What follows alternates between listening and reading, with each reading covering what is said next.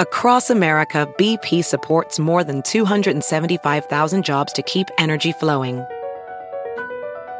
Jobs like updating turbines at one of our Indiana wind farms and producing more oil and gas with fewer operational emissions in the Gulf of Mexico. It's and, not or. See what doing both means for energy nationwide at bp.com slash investing in America. Puedes hacer dinero de manera difícil, como degustador de salsas picantes, o cortacocos, o ahorrar dinero de manera fácil con Xfinity Mobile.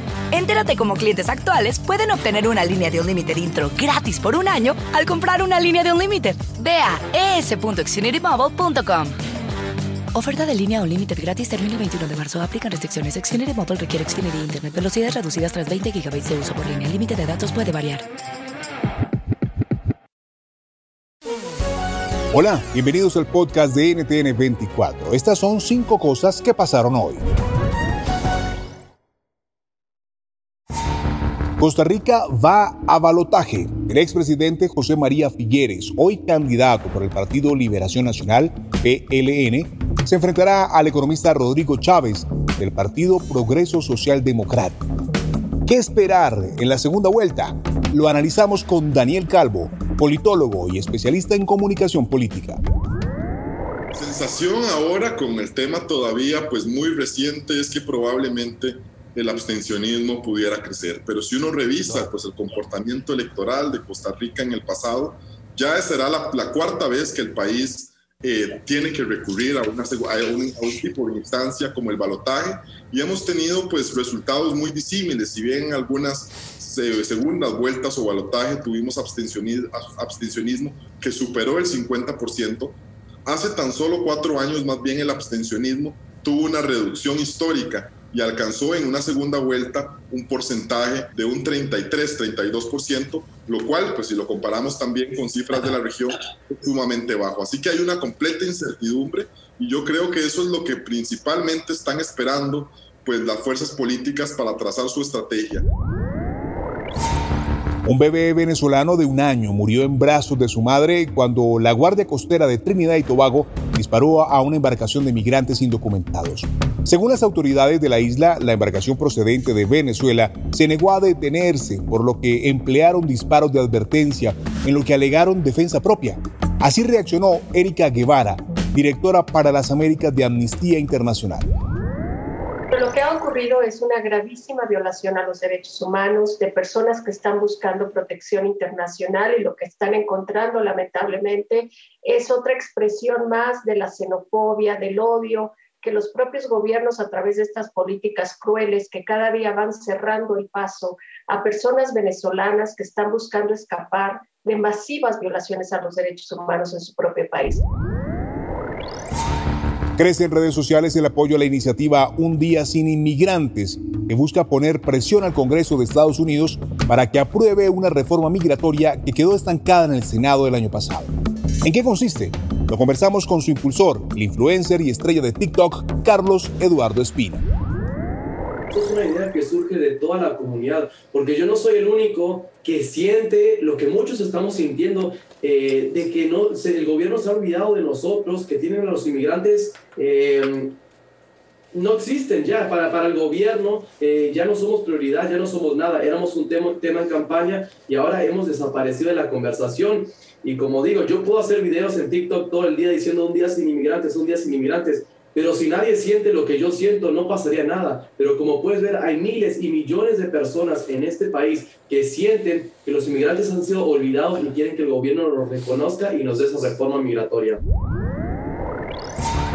En pleno aumento de tensiones entre Occidente y Rusia, el canciller alemán Olaf Scholz se reunió hoy con el presidente Joe Biden en la Casa Blanca para reafirmar el apoyo de Alemania a la OTAN para hacer frente a una posible invasión rusa a Ucrania. So I enjoyed speaking with you, Olaf, and I know uh, working together will continue to strengthen and deepen our alliance and uh, the extensive partnership between Germany and the United States. En paralelo, gestiones de la Unión Europea en Washington y encuentro entre Vladimir Putin y Emmanuel Macron. Pleno aumento de tensiones por la crisis en Ucrania, el canciller alemán Olaf Scholz se reunió con el presidente Joe Biden en la Casa Blanca esta tarde. Los mandatarios reafirmaron su compromiso de trabajar de manera conjunta para responder con fuerza en caso de que Rusia decida invadir a su vecino. El mandatario estadounidense aseguró que si Vladimir Putin lanza un ataque militar contra Ucrania, se frenará la operación del gasoducto Nord Stream 2, el cual suministra gas natural de Moscú a Berlín. El canciller alemán Olaf Scholz informó que tienen que hablar en una sola voz, tanto los aliados de la OTAN como Estados Unidos y Alemania, para hacer frente a una posible invasión de Rusia en Ucrania. Chile comienza a inocular masivamente la cuarta dosis contra la COVID-19, la de refuerzo. Es el primer país de América Latina que ofrecerá esto a sus ciudadanos. En esta edición analizamos los retos y lecciones que deja la pandemia. Hablamos con la doctora Paula Daza, asesora presidencial en temas de salud y políticas internacionales en salud del gobierno de Chile. Ha sido un tremendo desafío para todos los países, eh, particularmente para nosotros nos hemos tenido que enfrentar durante estos años eh, con el desafío de la incertidumbre, un virus desconocido que cambia, que cambia, que muta, y con tomar medidas difíciles y eh, en función de toda esta pandemia tener que tomar restricciones. Creo que aquí una de las cosas más rescatables es que el país completo se volcó a una campaña de vacunación Estamos hablando del sector público, estamos hablando del sector privado, estamos hablando del mundo científico con la comunicación de riesgo y también los políticos.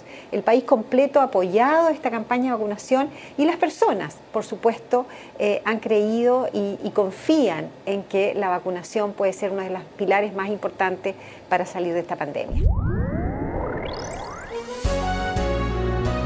Si te gustó este podcast, puedes buscar más de nuestro contenido en nuestra página web www.ntn24.com. En NTN24 tenemos una red de corresponsales en las Américas que nos permite tener acceso de primera mano a toda la información y hacer análisis sobre los eventos más importantes de la región. Qué gusto estar con ustedes. Mi nombre es Hugo Vecino. En Twitter me consiguen como arroba Hugo Vecino. En el podcast de NTN24 te informamos y te acompañamos.